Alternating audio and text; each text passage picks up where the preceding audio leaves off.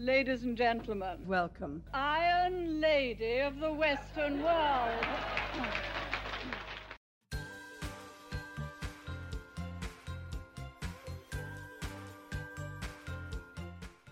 Olá, ferrinhos! Bem-vindos a mais um episódio do podcast Damas de Ferro.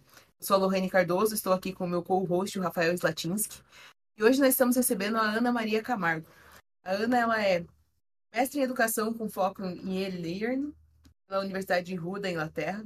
Atuou como professora online de 2006 a 2014. A sua trajetória como educadora liberal, politicamente engajada, inclui a participação ativa em políticas educacionais liberais, é palestrante, escritora, consultora. Atualmente também ela atua como presidente do Instituto Livres para Escolher, organização sem fins lucrativos, inteiramente voltada à promoção da liberdade educacional. Bem-vinda, Ana, tudo bem? Obrigada, Lorraine. Sim, tudo jóia. Obrigada pelo convite. É um prazer estar de volta aqui com vocês no Clube Damas de Ferro. Ana, hoje nós gostaríamos de falar contigo um pouco sobre o Enem. Nós tivemos a última prova agora no mês passado, né? E nós percebemos uh, que o Enem há muito tempo, ou como você mesma disse hoje para mim, desde sempre ele possui um viés, ele foi utilizado como uma forma, uma arma política, né?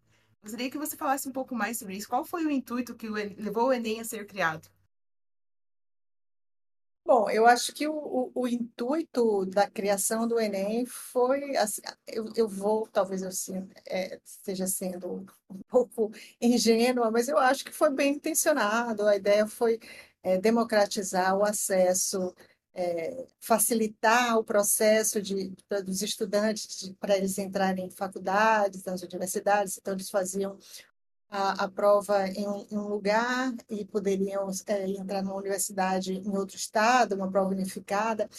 Eu acho que é, é, houve uma boa intenção, mas uma, uma desinformação, porque é, ao centralizar o, essa, essa prova que é tão importante, tão decisiva na vida de, de tantos estudantes, é, apesar de ter é, facilitado o acesso para ou, de pessoas que, que moram em outros estados, que po podem usar essa nota também para entrar em, em universidades privadas. A centralização pelo Estado não é boa, não é boa, porque, é, primeiro, que é, é qualquer problema é um problema de proporções gigantescas, porque é uma prova única para o Brasil inteiro. Segundo, por causa de toda a, a, a logística envolvida, é, e, claramente não é papel do Estado participar, organizar essa logística de prova. Existem empresas que fazem isso. E fazem isso, por exemplo, no, nos Estados Unidos, o, o, SAT, que é o, a, o exame mais comum de acesso às universidades, ele, se eu não me engano, ele é feito quatro vezes por, por ano. Imagine se o Brasil, se, se aqui o INEP ia dar conta de fazer isso quatro vezes por ano. Esse é, é, é outro problema, né? Você é, envolve uma estrutura enorme para organizar, como eu falei, essa logística de segurança, é, é, enfim, para todas as todos os estados têm que ter. Então, seria muito mais é, é, evidente, muito mais adequado, muito economicamente muito mais saudável, da, é, permitir né, contratar empresas, permitir que empresas atuassem é, dando, fazendo esses, esses exames para selecionar para as universidades. Isso do ponto de vista econômico é, e de, de, de logística mesmo. Além disso, ia permitir, ia dar mais chances, quer dizer, o, o aluno ele não ficou pronto para aquele, digamos, teve um agora em, no, em, novembro, mas aí se tivesse um em abril, ele faria o de abril, aí não teve e não deu para fazer em abril, faz, sei lá, três meses depois, mas não, ele, ele não conseguiu esse, esse ano por alguma razão, ele tem que esperar um ano para fazer de novo. Isso é de uma é, é, é, de uma estupidez atroz, não faz, não tem nada que justifique isso, nem assim se a gente alega, ah, tem a facilidade, aquela que eu eh, falei, mencionei no começo, ah, que permite que o aluno faça. Eh, olha, pelo menos, pelo menos deveria se, se colocar, se permitir que houvesse concorrência, né? Ok, o Estado quer continuar fazendo o Enem, tá, ok, mas que se permita, que se promova, que se, que se, se abra uma concorrência para o Enem, né? De, de empresas privadas que fizessem o Enem. Isso do ponto, ponto de vista logístico, ponto de vista da chance para os alunos. Agora, tem uma, uma outra questão, que é essa que, a que você se referiu, é que quando você só tem uma prova de, de acesso para a universidade feita pelo Estado, então, é, o currículo do Enem, ele direciona todo o currículo de todo praticamente todas as escolas, sejam elas públicas ou privadas, que não é só a escola, a escola pública que vai seguir um currículo é, é, posto pelo Estado, porque as escolas privadas também querem que os seus alunos tenham um bom desempenho no Enem. Então, não importa, pouco importa a, a, a assim, o direcionamento ideológico da, dos estudantes, das famílias, porque todos eles querem tirar uma nota boa no Enem para poder acessar o curso da, na universidade de, da, da sua escolha. Então, ao determinar, quando você tem um exame só que faz isso, o que quer que eles saibam que vai cair no Enem, é isso que os professores vão dar. Não importa se ele concorda, se ele não concorda, se ele é de esquerda, se ele é de... não importa. Então, ele, ele, ele direciona o, o, ensino dessa maneira, o que é extremamente nocivo. Aí você junta isso ao fato de nós termos uma, uma é, academia, principalmente nas, nas áreas das, da, na, de humanidades, e principalmente, na, eu, eu acrescentaria que mais ainda na área de educação, os professores, as pessoas que militam nessa área, que são muito mais militantes do que propriamente pesquisadores ou, ou é, pessoas que, que estão interessadas de fato no que, no que é importante nas, nas neuro, na neurociência, na aprendizagem, a maioria dos professores, é, os cursos de educação, desses cursos que formam professores, eles estão lá para direcionar é, é, para um lado ideológico, né? eles são é, quase que 100% de esquerda, então eles estão lá para militar, para formar militantes. Então, professor, a pessoa que vai estudar pedagogia, ele entra na faculdade, ele vai estudar teóricos da esquerda, pessoas que, que, que é, explicitamente pregam que o papel do professor é o de promover a revolução marxista, né? então isso está nos livros que eles estudam. É, e aí então, os livros que são escritos, os livros que eles estudam são esses. Se você for ver, por exemplo, isso, é, isso fica muito claro na, na, questão da alfabetização no Brasil.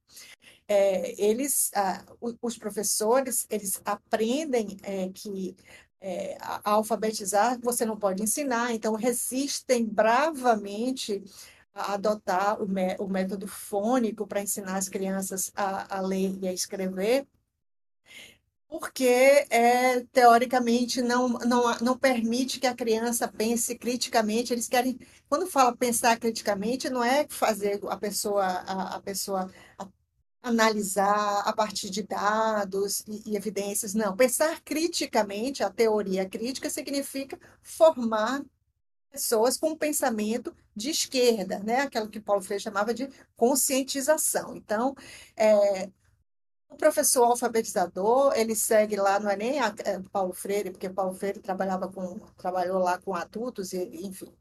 É, é, é, aquele, é o, é o e aí o professor não pode ensinar os sons para as crianças, tem que esperar a criança é, entender como é, ou seja, é, o que o que vem acontecendo é a gente vem formando é, um exército de analfabetos funcionais, porque há um momento certo, há uma idade certa para assim, aprender a ler e escrever, né? Quando você está se desenvolvimento, se desenvolvendo as suas, as suas sinapses neuronais. Há uma idade certa para isso, mas os professores brasileiros seguem essa cartilha socioconstrutivista que foi abandonada pelos países onde as crianças efetivamente aprendem a ler há mais de 30 anos. Existe uma neurociência é, que, que mostra que o, o, a, o método fônico é o que funciona, mas eu estou falando tudo isso para dizer que é, não importa o que funciona ou o que não funciona, as faculdades de educação estão aí para formar militantes, né? Então, o objetivo deles é esse, e sendo essas pessoas que vão formar professores, então a gente já, já soma isso tudo com, com o que acontece no Enem. Quem é que forma, quem é que faz as perguntas do Enem? O INEP tem lá um banco de, de tem um, um, um, grupo de professores que eles contratam e que fazem um banco de, de, de, questões. Então, são esses mesmos professores que estudam os mesmos teóricos de esquerda, que resistem a, a, a abandonar a, a, a militância em prol da ciência, então não podia ser de outro jeito. Então, é, a, é a, gente, acho que assim, enquanto a gente estiver preso a, a, a, esse, a, esse, esse modelo, não tem como mudar. Não importa se é, é quando eu falei para você, Lorraine, que, que sempre foi assim, é porque, é, independentemente do governo, o, assim, a, a, o sistema está completamente aparelhado. O MEC, mesmo no governo passado, continuou completamente aparelhado. Eu acho que uma, uma ilha de exceção foi justamente a, a Secretaria de Alfabetização, que o, que o, o, o Nadalim conseguiu fazer é, avanços na, nessa direção que eu falei, assim, apoiado na ciência, mas que aí chegou esse, esse novo governo já destruiu tudo, disse que não, não vale nada, aquilo que foi feito já não serve mais. Então, é, o, INEP é a mesma coisa, o, o, os professores que fazem as questões para o, o, o Enem são esses mesmos. Então, assim, não importa, é, na verdade, quem é o governo que está. É, são sempre as mesmas pessoas. Se você for ver, por exemplo, nas decisões mais mais locais de currículo, por exemplo, porque tem a base nacional como curricular, que é uma coisa que é imposta para todo mundo, mas aí cada rede cada, é, é, faz lá o seu currículo, cada escola faz lá o seu currículo, mas as secretarias de educação também estão todas aparelhadas, todos vêm do mesmo lugar, então é, é, é muito difícil mudar. E, por exemplo, você fala bastante dessa questão de esse monopólio que a gente tem nessa parte do Enem. Você citou até o exemplo do ISTA. É, antes da gente conseguir avançar um pouco mais nessa pauta, poderia explicar um pouquinho mais como que é o funcionamento do ISTA e como que talvez ele poderia ser aplicável aqui no Brasil? Você fala do, do, do exame lá dos Estados Unidos? Isso.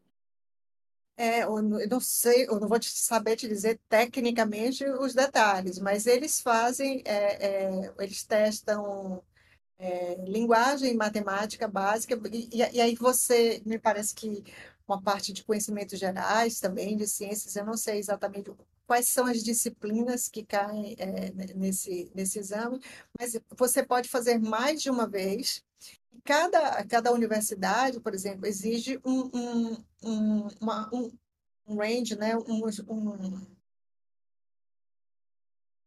me faltava me faltando a palavra agora, é, uma, uma extensão de, de pontuação. Então, por exemplo, é, para universidades mais seletivas, eles vão, vão pedir uma nota no SAT mais alta do que uma menos seletiva, né? Então, e esse é um componente só para entrar numa universidade, né? Tem muitos outros, né?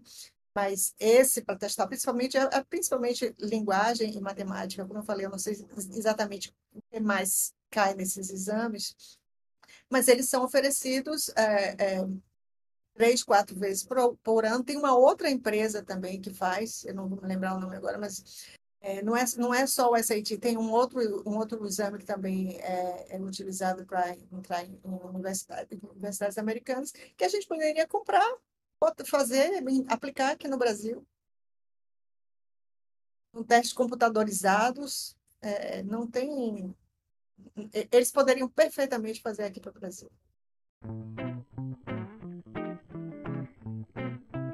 Olá, ferrenhos! Sabia que estamos em diversas plataformas digitais? no YouTube, Spotify, Instagram e principalmente nosso site, encontrando vários artigos envolvendo a liberdade ou a falta dela. Não perca tempo e acesse damasdeferro.com.br e em nosso Instagram, arroba Instituto Damas de Ferro. Ana, você acha que o Enem, então, ele é só um reflexo da doutrinação que ocorre nas escolas? A educação básica no Brasil hoje é centralizada ali, né? Como você falou, as mesmas pessoas decidem, as mesmas pessoas decidem quais matérias, quem serão os, os professores, os estudiosos que serão analisados pelas, pelas, pelos alunos. E então você acha que o Enem ele acaba se tornando só um reflexo dessa doutrinação que vem desde sempre? É, ele, ele é mais do que um reflexo, ele é, eu, eu diria que ele é o indutor, ele é o indutor, porque ele é o objetivo final, né? Se ele é o objetivo final, quem entra numa escola, é, ele, ele a partir de uma certa idade, pequenininho não, mas a partir de uma certa idade você já começa a ver o que cai no Enem, é o que cai no Enem. E aí pouco importa se o que cai no Enem vai ser útil para a sua vida ou não, ou se é verdadeiro ou não, ou se é, é, é cientificamente aprovado ou não. Não importa, cai no Enem, o cara vai ter que aprender. Então, aí, se estuda é, um monte de bobagem sobre agronegócio, sobre é, é, principalmente na, nas, nas áreas de, de, sociologia, filosofia, aí é só. Não é que, que sejam matérias inúteis, assim, eu acho que há muito. Filosofia é uma coisa super importante, mas aí a gente precisa lembrar, né? Que filosofia é essa que esses, esses estudantes do ensino médio é, aprendem, estudam? Que, assim, a maioria deles analfabeto funcional. Aliás, vamos combinar a maioria dos professores também não é exatamente é, bem formado, né? Muitos deles também analfabetos funcionais. Eles, nós selecionamos os, os professores é, entre os piores alunos do ensino médio. E a gente sabe isso. A gente sabe que são os piores porque a gente sabe qual e a nota de corte para entrar, a nota do Enem, nota de corte do Enem para entrar em um curso de pedagogia é baixíssima qualquer pessoa, qualquer pessoa consegue entrar num curso de pedagogia, pedagogia em uma unisquina dessa qualquer. Aí ele consegue lá uma bolsa da, da, do ProUni e ele vai, vai sair de lá, depois, depois de quatro anos, ele vai sair de lá para ser professor. Muitos deles são realmente analfabetos funcionais. Você pensa nos piores alunos do ensino médio. O cara é analfabeto funcional, é aquele menino, coitado, que vem se arrastando é, ao longo do, do tempo e, e, e, não sabe ler direito, e vai sendo empurrado, vai sendo aprovado, aí chega lá no final, eu vou fazer uma faculdade, consegue, ah, vou fazer aqui, vou, vou fazer para pedagogia, que eu consigo uma bolsa da, da do, do ProUni, Aí, quatro anos depois, ele está lá no mercado para ser, ser professor. Então, esse professor está capacitado, por mais que ele tenha boa vontade, interesse e tal, né? na média, para dar uma boa aula de filosofia, ele não entende nem o que ele lê no jornal. Imagine se ele vai entender um pensamento mais profundo de filosofia para debater com os alunos. Coitado, professor, não consegue nem ser ouvido pelos alunos, que tem essa questão também, os alunos não entendem nada, não há nenhum controle na maioria das escolas, das escolas não há controle de disciplina, então o professor, coitado, nem ouvido ele é. É, é assim, é, é um caos total. A educação no Brasil é um caos total. A gente não sabe nem o, o que, que é pior. E, por exemplo, você citou dessa parte que é fácil de conseguir entrar no curso de pedagogia. E até gostaria de até entrar nessa pauta sobre mais essa parte da pontuação em si do, do Enem. É, como que você vê essa relação da pontuação do Enem? Porque, por exemplo, quando você fala que, ah, vou entrar numa medicina, ah, tá bom, você tem que acertar quase que a prova inteira, né?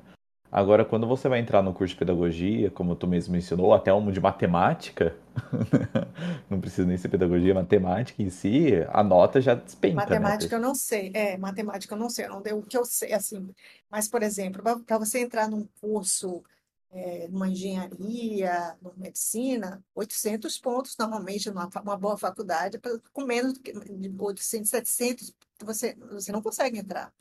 Um curso privado, de, uma universidade particular, mesmo numa federal, assim, mais, menos, é, vistosa, menos famosa, 400, 450 pontos, você entra no curso de pedagogia. Você acha que essa, essa banalização, digamos assim, selecionando os piores alunos para entrarem na faculdade, para serem professores depois, ela ocorre desde sempre ou ela vem ocorrendo depois da criação do Enem, como você falou, dessa criação dessa métrica? Eu não tenho, é, Lorene, é, dados antigos, eu não posso te, não posso te dizer, mas é, eu acho que tem piorado bastante. É, acho que com o, o, esse tipo, por exemplo, quando, quando começou a fazer essa ampliação da oferta de vagas nas universidades, eu acho que esse, esse, eu estou falando aqui sem, sem, sem dados, né? Então, é, é uma percepção. Eu, eu acho que isso piorou, até porque sempre, desde que surgiu isso, o FIES, o ProUni, houve um incentivo é, para atrair pessoas para os cursos de, de, de pedagogia. E, é, ao mesmo tempo, a, a, a, a, carreira de professor ela é muito desprestigiada. Eu não vou nem aqui falar de salário, que eu acho que em relação a outras profissões não é tão, não é tão diferente assim. Você pode ser um bom professor. As condições de trabalho, como eu estava falando, normalmente são muito ruins não há respeito dos alunos pelo professor, e aí a culpa não é só do sistema de educação, aí é a culpa dos pais. Os pais têm terceirizado muito a educação dos filhos, então eles não, não é assim, é, é, é, entregam para a escola a tarefa de civilizar os filhos. Então, a coitada da professora chega lá, ela, ela tem um aluno agredindo, agredindo verbalmente, quando não fisicamente. É, e, e, então, isso, você, então se você, você pensa, olha, é, eu vou, eu vou ser professor, ok, o meu salário não é tão ruim assim, mas eu posso ser agredida, eu posso ser ameaçada, é extremamente cansativo, é extremamente frustrante para um cara que, que, que é vocacionado para ensinar, é, ele, ele vê que ele tem que ficar preso, por exemplo, a, a capacitação que a, a, Secretaria de Educação, de modo geral, dão aos professores, é muito ruim, é baseada nesses livros antigos, nessas, nessas metodologias ultrapassadíssimas de militância. Então, então a, a, eu acho que para a gente conseguir atrair estudantes que não fossem os piores alunos do, do ensino médio. É, ah, lembrei, a gente estava falando de, do professor que, que aquela pessoa que é vocacionada, né? É muito é muito desestimulante você saber que você não vai ter chance de ser capacitado, é, nem, nem, nem a formação básica, nem os cursos é, é que vêm depois de pós-graduação, mesmo mestrado, porque aí o, o, seu orientador vai, te, vai orientar o cara para a área dele, para a área que ele quer, você não vai poder fazer a sua pesquisa no que você quiser. Então, é, eu acho que para atrair pessoas vocacionadas, bons alunos para a carreira de professor, é, a gente teria que mexer em várias coisas. Primeiro, é, em relação, já que te, temos que ter um, um, professor como, como funcionário público, teria que ter uma carreira nova, né, de, de é, é, com, com níveis de exigência de entrada e de permanência bem mais altos, né? um nível de, de, de, de performance é, que, que, que permitisse ele ficar, mas que também pudesse, desse a, a chance dele sair, se ele não tivesse bem, né? Pagando mais para selecionar esse cara que, que, que ele é bom, que ele quer estudar, e precisaria ter liberdade nas universidades para ele estudar, para ele aprender, para ele ensinar de acordo com, com que se, o estado da arte, né, da, da pedagogia, não ter que, que se submeter a essas coisas ultrapassadas, ideologizadas, que é o que a gente tem. E, como eu falei, uma carreira nova no Estado, mas aí para isso teria que ter é, é, uma, uma reforma administrativa né, para alterar a, a, a, carreira dos professores. E, e, como eu falei, botar o sarrafo lá em cima, selecionar, só entra um cara que, que, que atinge, sei lá, um, um nível X, passou dois anos de novo, faz uma prova, é, para poder, enfim, fazer, dar aquela peneirada e atrair as pessoas. Isso traria também prestígio à carreira de professor, né? Porque todo mundo sabe como é que professor é formado. Então, e, e fora isso, algum, é, um, um, suporte nas escolas, né? Porque como eu estava falando, é, professor nas, nas, nas escolas, eles enfrentam uma realidade muito difícil, muitos que sequer conseguem ensinar, sequer conseguem ser ouvidos, tal é o, o nível de, de, desrespeito com o profissional, com, com o ser humano, até, né? Que ele está ali tentando dar aula, falar, né, transmitir um pouco do que ele sabe, e, e, e não existe. Muitas vezes até o, gestor da escola, o diretor, ele quer dar um, um, um apoio, mas o, o, sistema não permite. Então, se a gente pega aquele aluno que que, que não deixa ninguém, é, não, não, deixa professor dar aula, o que, que faz com ele? Conversa com os pais, os pais não fazem nada, vai, vai, vai transfere. Se for um, um, um menino, sei lá, realmente problemático, aí o que, que faz? Muda ele para outra escola. Né? Não, aqui ele já criou problema, muda para outra escola, aí ele vai criar problema na outra escola. E, e, e sempre uma, uma, uma visão que eu acho ruim também, é, ah, não pode, não pode tirar o, o aluno, não pode expulsar aluno, tem que expulsar, tem que expulsar, tem que dar um jeito. Coitado do aluno, sim, eu concordo. Coitado do aluno, muitas vezes é um problema, é, ele, ele, é resultado do ambiente dele. Eu, eu entendo, eu entendo tudo isso. Mas os outros alunos que estão na sala não têm culpa. Então, você vai prejudicar toda a turma que não consegue aprender, que o professor não consegue dar aula, porque tem um um aluno, dois alunos, sei lá, extremamente disruptivos, que atrapalham a aula toda e que, coitadinho, não, não pode fazer nada com ele. Não está certo. Alguma coisa tem que ser feita e deixar esse aluno lá sem, sem controle não é a solução. Então, enfim, estou falando isso para seria mais um ponto para fazer com que bons alunos do ensino médio se sentissem atraídos para essa carreira.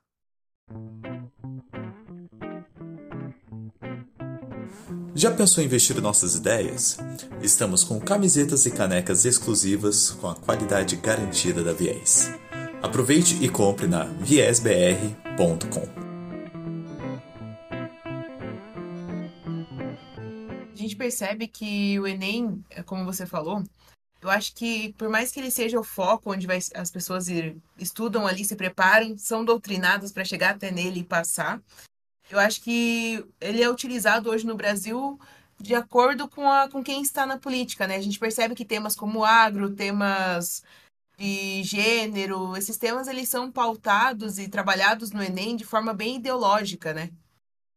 Sim, sem dúvida, sem dúvida. E, e, e de, uns, de uns anos para cá, essa pauta identitária, woke, tem, tem, tem cada, está cada vez mais forte. Né? Então, é, a, perguntas é, relacionadas a, a, transgenderismo, todas essa, essas questões, elas, elas aparecem e, e, e, de novo, né, como as pessoas sabem que isso surge na, nos, nos, exames, então isso é algo que, que, que se fala, que se discute, nas, nas escolas e é, o que é lastimável, lamentável, é, o, esse, esse wokeismo, esse marxismo identitário, é, é algo é, extremamente deletério, não, não apenas porque empobrece a, as aulas,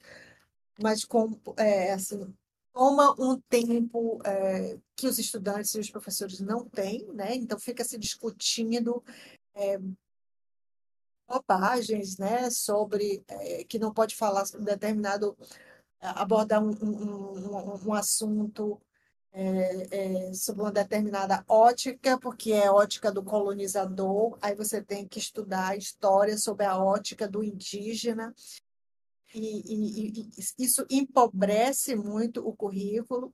E por trás disso tudo há um, um desejo explícito de, de é, destruir a, a, a, cultura, os valores da cultura ocidental, o que eu acho, de novo, lamentável. E, e, e é isso que a gente vê avançar cada vez mais nas escolas e pelo que nós vemos, estamos, estão acontecendo agora, as conferências é, para o, o, novo Plano Nacional de Educação estão acontecendo no, nos diferentes estados, e o documento referência colocado pelo governo para ser debatido nessas conferências e a partir do qual será feito o Plano Nacional de Educação para, para, para valer entre 2024 e 2034, é um, ele é um, um documento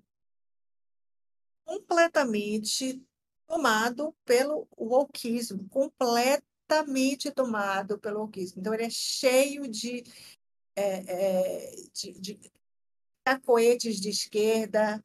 Então, se fala, é, é se você dá uma olhada na lista das organizações que participaram da elaboração do documento, que apoiaram a elaboração do documento, é uma coisa. Então, quase todos são, são, ligados, são sindicatos, a maioria ligados à, à, educação, mas nem todos. Aí tem também a CUT, tem o MST, tem é, é, o, eu não vou saber mais assim, a organização lá dos, dos transgêneros, travestis, lésbicas, não sei o que, não sei o que.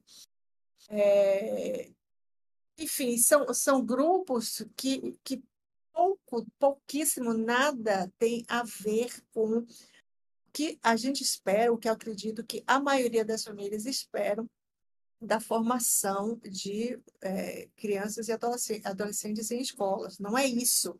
Mas o plano, o documento referência que está posto, não fala de nada em relação à, à, à qualidade, à meta de desempenho, ao contrário.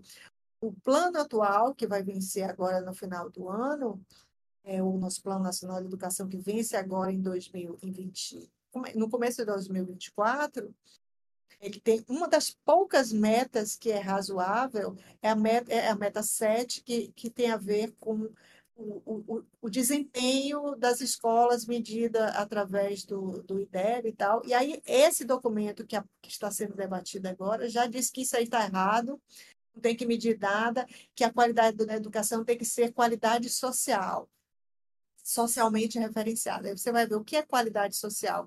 Ah, é, é, a, é a qualidade das escolas que têm é, diversidade, equidade e inclusão. Só que antirracismo, aí você vai ver o que é cada uma dessas coisas. Então, diversidade não é diversidade de opinião, não é diversidade no sentido de respeito à individualidade. É diversidade é, que na verdade é o oposto, né? É, é você ter pessoas que se colocam contra, né? Que eles determinam como a, a voz é, é, opressora. Então, é diverso, não, não basta ser, não basta, porque às vezes a pessoa, ah, não, é porque diverso é quando tem é, é, gay, lésbica, ou é preto, ou, ou, ou, é indígena. Não basta ser isso, tem que ser militante. Então, aquele menino que é preto, mas ele é cristão, não serve. Esse aí está fora, esse não conta. Esse não é diverso. Né? É, a, a, se for uma menina, uma, uma, adolescente lá que gosta de menina, é lésbica tal, mas ela não é dela, ela não quer participar de, de, de, ela não quer militar, não serve. Ela também não é diversa o suficiente, né? Então, diversidade é diverso é, é, é, é, é aquele indivíduo que milita, que está ali para, é, é, para com o propósito de transformar. É, o, o status quo, né, para sobrepor o que eles chamam da cis, de cis heteronormatividade, né? Então, se você é cis, se você é hétero, se você é, é, é normal, então você tem que ser é, é, calado. Então, quando eles falam, falam de inclusão, significa exclusão desse cara que é cis, heteronormal, ou é, é, exclusão do menino que é preto, mas é crente, é exclusão da menina que é, que é lésbica, mas não participa dessas coisas. Inclusão significa só a gente que fala, só a gente que manda. Então, se você, principalmente, essa, se, se for um aluno branco, homem, cis, é, esse coitado, esse aí não abre a boca, ele, ele calado ele já está errado. Então, isso é o que eles chamam de inclusão, é, é, é exatamente o, o, oposto. Lamentavelmente, é, é basicamente isso que, que, que, está dirigindo o, o, a visão nesse novo documento que está sendo debatido. Essa falta, essa tentativa de querer lacrar, como você trouxe, ela acaba deixando o Enem uma prova menos técnica, né? Ela, numa prova Sim, nada técnica, ela foca em doutrinar e Totalmente. política, né? Totalmente. É. Mas é engraçado que algumas matérias, tipo como matemática, mesmo essa prova não sendo tão técnica, ela possui uma validade de pontos maiores que as outras. Por que que você acha que eles, eles fazem essa, essa diferenciação? Não sei, não faço ideia. Não, aliás, eu não, não sabia, não, nem sabia que a, que você está dizendo o quê? que a prova de matemática ela, ela tem uma pontuação mais alta do que, a- do que as outras? Isso. Ah, eu não sabia. Não sabia disso. Então, não, não saberei responder a sua pergunta.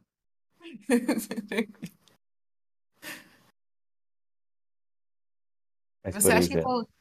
Pode falar. é- não, é só um comentário que eu acho engraçado que, na verdade, eu automaticamente já tô errado pra essa galera, né? Porque eu, eu bato todas as questões ali que daí pronto, falando que eu sou opressor ali por Você existir. é Uhum. opressor, você é Você seria o opressor, excluído, total. como diz a Ana, né? Você seria, você seria. Você não faz parte da inclusão.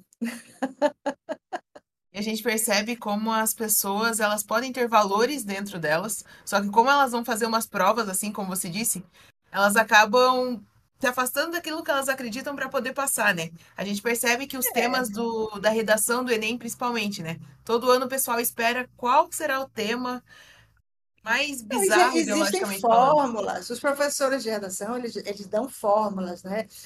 Já ele, o, o, o aluno sabe quem é o cara que ele tem que citar. Então, já tem, mesmo que ele não acredite em nada daquilo, mesmo que ele, ele sabe quem é, ele tem que citar é, é, Simone de Beauvoir, ele tem que citar é, é, como é o nome daquele francês agora, Michel Foucault. Então, aí os, os- a introdução é, é assim, eles, eles já fazem toda uma fórmulazinha, você vai substituindo isso aqui, aquele. O, o tema você adapta aquilo ali. Os, bron- os bons professores, eles de redação, eles fazem isso, eles têm isso aí.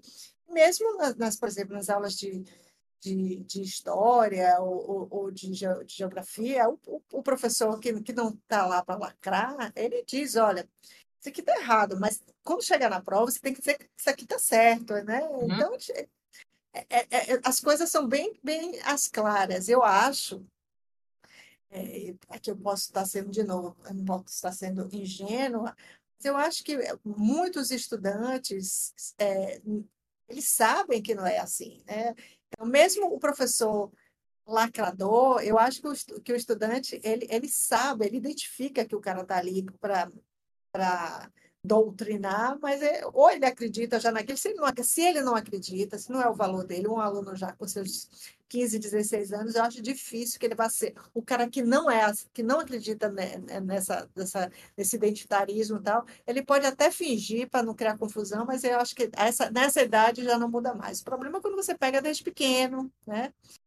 E como, como se tem sido feito, principalmente a gente vê histórias no, assim, acontecendo nos Estados Unidos, em que é, as, as, tem, tem turmas, tem, que as crianças são separadas de acordo com, com a cor da pele. Então, os brancos vêm para cá, os pretos vêm para cá, e aí é, há, há toda uma, uma, uma aula para explicar para as crianças brancas por que ela é culpada do, do coleguinha preto ser triste, e, e- e- enfim. É, é, então, desde cedo começa isso, e aí, assim, colocando uma, uma culpa. E aí, o que é que você vai fazer? Vamos, vamos pensar aqui uma maneira de, de, de você compensar isso aí.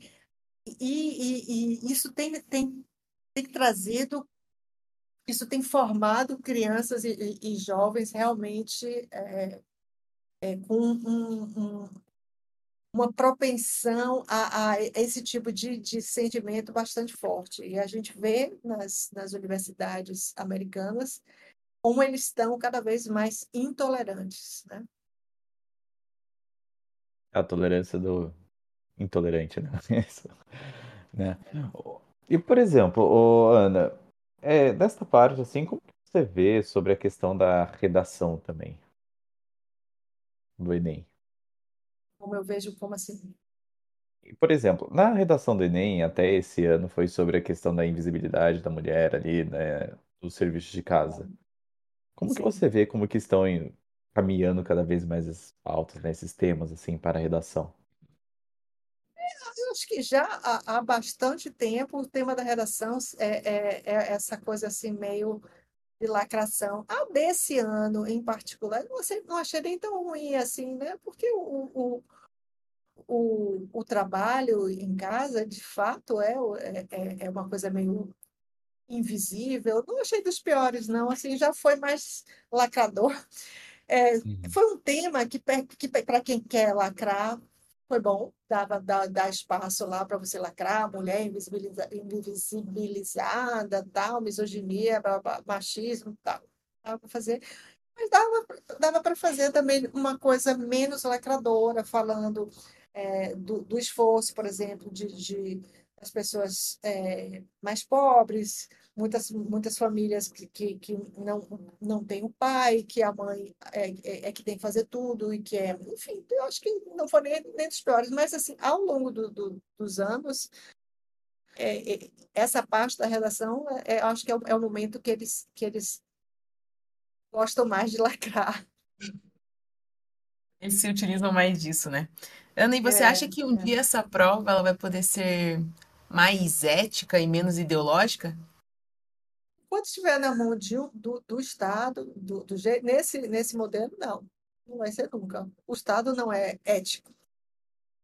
O est- o Estado é direcionado para o poder e ele vai fazer o que for preciso para manter o poder. Que nem tu vê que, por exemplo, mais, mais ético, ele teria, como, como eu falei, teria que pelo menos, pelo menos permitir a concorrência de outras de, de empresas que entrassem e fizessem eh, exames que tivessem o mesmo poder de acesso à, à universidade. Diga, por exemplo, não, sem problemas. É, tu vê que a relação que nem você tinha, havia mencionado sobre que hoje em dia está cada vez mais uma agenda woke e tudo mais.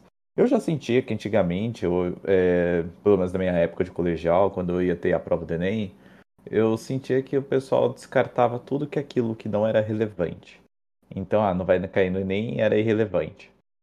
Sente que, por exemplo, com isso está tendo esta piora desse jeito, que tem cada vez mais é, aumenta esse pensamento de que ah, isso daqui é relevante no cai no Enem, então pronto, Acho, descarta. acho, acho. Tá, tá empobrecendo muito o currículo. É, é assim, o, o Enem tem um peso nisso, nesse empobrecimento, como você está falando. Ah, isso, isso não é relevante porque não cai no, não cai no Enem. Então, você, você é, perde-se um, os professores perdem um tempo enorme ensinando coisas que, é, na verdade, é, são irrelevantes, mas são relevantes para o Enem, né? Irrelevantes, às vezes, não são nem verdadeiras, né? Então, vamos imaginar que são verdadeiras, mas são, não são tão relevantes assim, e, e se perde um tempo enorme nisso, se empobrece muito o, o, o ensino, e é, acho também que há uma questão aí de,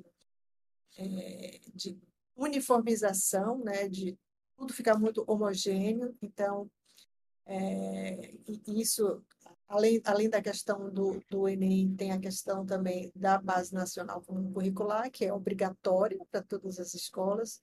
Então, por exemplo, se você eh, quer ter. A gente não pode ter aqui no Brasil uma escola que seja só focada em, por exemplo, na, na educação clássica, né? Você vai ensinar só educação clássica, porque é, ela aí não vai cumprir com todos os objetivos da Base Nacional Comum Curricular, mesmo que os pais es escolham, né? Assim, não, eles se eles pudessem, que eles escolheriam assim, ah, não, eu não, não importa que meu filho não, não, sei lá, não, não se prepare para o Enem. Depois, quando ele chegar lá mais perto, ele vai estudar alguma coisa. Eu quero que meu filho, durante até o terceiro ano do ensino médio, ele só tem uma educação clássica. Ele vai, vai aprender é, é, retórica, ele vai aprender geometria, ele vai aprender educação clássica. Não pode. É, ele é obrigado a estudar aquelas coisas, todas aquelas disciplinas, não é uma opção. Essa também é uma grande deficiência da, da educação no Brasil, essa, essa imposição curricular, né? essa, essa falta de possibilidade das famílias escolherem um currículo diferente para os filhos. Ainda que, por exemplo, para os pequenos houvesse uma, uma, uma base comum, eu acho que uma base comum para os pequenos, todo mundo tem que saber ler e escrever bem, todo mundo tem que saber um mínimo de matemática, noções de ciências, noções de, de, de ciências biológicas e ciências sociais, até, sei lá, fundamental 1, pronto. Fundamental 2, talvez. Do meio fundamental 2 para depois para o ensino médio, não, não deveria haver compulsoriedade nenhuma. Cada escola faz o que quiser, cada família escolhe, livre para escolher, né? Cada família escolhe aquilo que, que ela acredita, o que, que seja melhor para os filhos, inclusive também é, é, essa ensino técnico, que no Brasil é essa pobreza, né? porque acha que todo mundo tem que ir para a universidade, às vezes a, a, o adolescente ele está afim de ir para a universidade, ele tem um outro talento, ele tem um, um outro propósito, ele não quer ir para, a universidade, ele quer. Ele, ele, existe um espaço, um campo para isso, mas há um preconceito enorme. Enfim, essa falta de diversidade, de opção curricular, é, eu acho que um dos piores problemas é, e, e, que, que, e, que, amarra muito isso é, em relação ao, ao Enem, porque, além de tudo, o, os pais não têm a opção de dizer assim, não, eu não quero que meu filho passe os anos, sei lá, 11, 12 anos da vida dele estudando para o Enem, todas essas disciplinas que são relevantes só porque cai no Enem. Então, é, os pais não têm essa liberdade, é, é, é muito, muito ruim. Ana, e eu vejo ali qual que é o trabalho que vocês do Livre para Escolher vocês fazem em relação a isso. Eu vi que você falou assim que é importante que os pais eles tenham a uh, possibilidade de escolher. Eu não sei se vocês sabem, mas aqui em Santa Catarina nós tivemos a, aprovada a lei do homeschooling, ela foi derrubada na justiça. Então, assim, essa falta de opção para os pais e qual que é a atuação do Instituto em relação a isso? A gente, a gente é, faz um, um, trabalho de, de, de, de, lobby, de advocacy, né? junto a, a, a quem toma as, as, decisões políticas, a gente, é, inclusive, essa questão do, do homeschooling, aí não foi um trabalho do, do livro para escolher especificamente, mas a gente falou, a gente bateu bastante nisso na época. Eu, eu ano passado, não foi no ano passado, em 2020, a gente está em 2023, né? Foi 2022, final de 2021 até o final de 2022, eu, eu trabalhei é, na, na, na, liderança. É, pode falar partido aqui? Uhum. Então, depois, se vocês acharam que estão adequados, vocês cortam. A liderança do, do Partido Novo. E foi justamente na época que foi votado na Câmara, a gente, o Partido Novo fez um esforço nesse sentido, eu estava lá, eu fiz um esforço também, e a gente conseguiu aprovar na Câmara dos Deputados o, o projeto do, que permite o homeschooling. O que acontece é que, embora é, alguns municípios, é, foi o estado de Santa Catarina ou foi município, algum município em Santa foi Catarina? Foi o estado de Santa Catarina. Então, é, o, o, STF decidiu que essa é uma, é, é, uma decisão que deve ser tomada em nível federal. Né? O nosso federalismo não funciona, né? então, o que é horrível, uma coisa péssima. E aí, quando é, o, o projeto foi aprovado na Câmara dos Deputados, e aí foi para o Senado e está lá desde maio do ano passado. Está no Senado, esperando que alguém resolva, alguém não, o, o, presidente do Senado resolva pautá-lo ser votado. Né? E essa, é, eu, eu acho que, assim, eu, eu, eu fico falando que o homeschooling é o nosso cavalo de Troia, porque a minha defesa maior do homeschooling não é só pelo lado das famílias educadoras, né? eu acho que elas têm todo o direito de educar seus filhos em casa.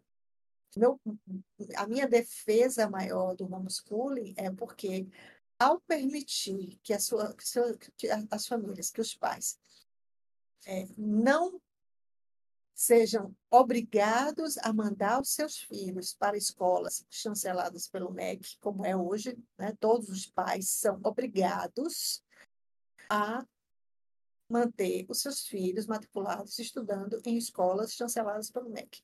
Quando você, no momento que você autoriza o homeschooling, ou seja, ele pelo, pelo projeto que foi aprovado na Câmara, ele é obrigado a matricular o filho dele numa escola, mas o filho não precisa frequentar a escola. Ele só precisa fazer é, provas, é, ter algum acompanhamento.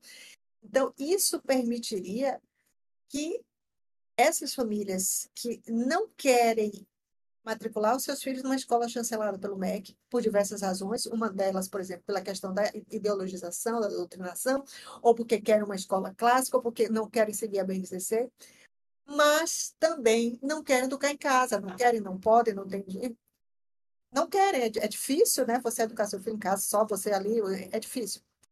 Essas pessoas, elas teriam um mercado aberto, haveria muita gente empreendendo para abrir escolas para atender essas famílias, né? Escolas não chanceladas pelo MEC, escolas de educação clássica, escolas que, é, por exemplo, que não focassem em, que só dessem algumas disciplinas e não dessem outras, e aí as famílias teriam assim, um, um leque de, de opções muito grande para. Ainda que o projeto aprovado exija que a criança faça provas baseadas na BNCC, eles teriam que fazer todas as provas como os, os outros, as outras crianças que estão em escolas chanceladas pelo MEC. Isso é algo que eles poderiam estudar ali à parte rapidamente, mas não precisariam passar todos os, os dias letivos indo para uma escola dessa. E isso faria, abriria a possibilidade, como eu falei, de, assim, de, de um mercado muito grande de oferta de escolas diferentes, que é algo que a gente não tem hoje. Isso volta naquele cerne que a gente, falou que da... A gente volta naquele cerne que a gente falou da livre concorrência, né? Desde os dos exames a serem oferecidos, desde as, for das formas de educação, tudo volta para o livre mercado. Exatamente. Ana, nós estamos nos encaminhando agora para o fim. Eu quero agradecer agora a todos os nossos ferrenhos que nos acompanharam até aqui. E a vocês que ainda não seguem o nosso canal, nos sigam, ativem as notificações para receber o nosso conteúdo. Ana, eu gostaria que você nos indicasse três livros. Vou, eu vou indicar um livro, que é um dos meus preferidos. Eu acho que foi um dos livros é, que me marcaram mais quando eu comecei a, a ler, a estudar sobre educação e liberalismo. Esse aqui é um clássico de James Tully, A Árvore Bela. É, ele fala justamente de, de como o, o mercado de escolas é, atende famílias extremamente pobres. Ele fala, então, é, James Tully ele, fez uma série de, de viagens pela Índia e pelos países mais pobres da África. E ele foi conhecendo, é, foi, foi, ele foi descobrir como é que os, po os pobres desses lugares, lugares muito pobres mesmo, como é que eles educavam os seus filhos. Ele descobriu que um número, um número enorme de famílias mantém os seus filhos em escolas particulares. Não são escolas é, privadas mantidas por igrejas, por ONGs, são escolas particulares, escolas com donos, né? Eles preferem, são escolas, são escolas de baixo custo, então, que cobram, por exemplo, 5 dólares por mês, né? mas que para aquelas famílias representam, é, é, é, um custo, mas a diferença que é, é fazer isso é, representa na vida da, daquelas crianças, daquelas famílias, de poderem escolher a escola, de poderem exigir da escola algo que eles não têm nas, nas escolas públicas desses países da África que ele andou, ou, ou na Índia, porque é, é as escolas públicas, as escolas do governo, não têm qualquer incentivo para prover um bom serviço. Já esses provedores, muitas, muitas vezes que moram ali na mesma favela que, que a família, aquele, aquele dinheiro que ele recebe dessas famílias é muito importante. É, então, ele faz o possível né, para prover um bom, um bom serviço. E, e o, o, que James Toole descobriu é que, além de, de, de muito numerosas, é, essas escolas efetivamente si, os, as crianças aprendem mais nessas escolas do que nas escolas públicas. Claro que a gente não está comparando essas escolas privadas, particulares, com as escolas de outros países. A gente está falando, a comparação dessas escolas com a opção pública que a criança teria lá. E, é, e nessa escola é, é ele é mais bem, ele é melhor atendido, ele aprende mais, é, os pais se, se sentem confiantes e os pais podem exigir, né? Então, é um, é um, é um chamado de esperança para que as, as, as pessoas, as, as comunidades pobres em todos os países é, é, comecem a, a, a, a, prover serviços e também uma, uma, uma esperança para pessoas pra, pra, que acham que é, a educação só, só, só deve ser é, conduzida por entes públicos. Então, o ente privado, o ente, a pessoa que, que ganha dinheiro com lucro, né? a escola que dá lucro para o dono, é, é, é isso não é feio, né? A gente ouve muitas pessoas, ah, isso é mercantilização da educação. Sim, a educação é um serviço, né? Ele é um serviço que tem custo e a, aquela pessoa que compra, que paga por esse serviço, ela pode cobrar muito mais. Então, é, é um livro muito, muito esperançoso para todos nós que acreditamos na liberdade de escolha, é, nos incentivos do mercado e nos resultados. A gente acredita nisso tudo porque a gente sabe que isso dá resultado e é isso que James Todd mostra nesse livro. Muito bom, muito obrigada, Ana. Muito obrigada, Rafa, por Obrigada, Ana. acompanhar até aqui. Eu que agradeço. E a todos os nossos terreiros. E até uma próxima. Até mais. Tchau, tchau. Tchau, tchau.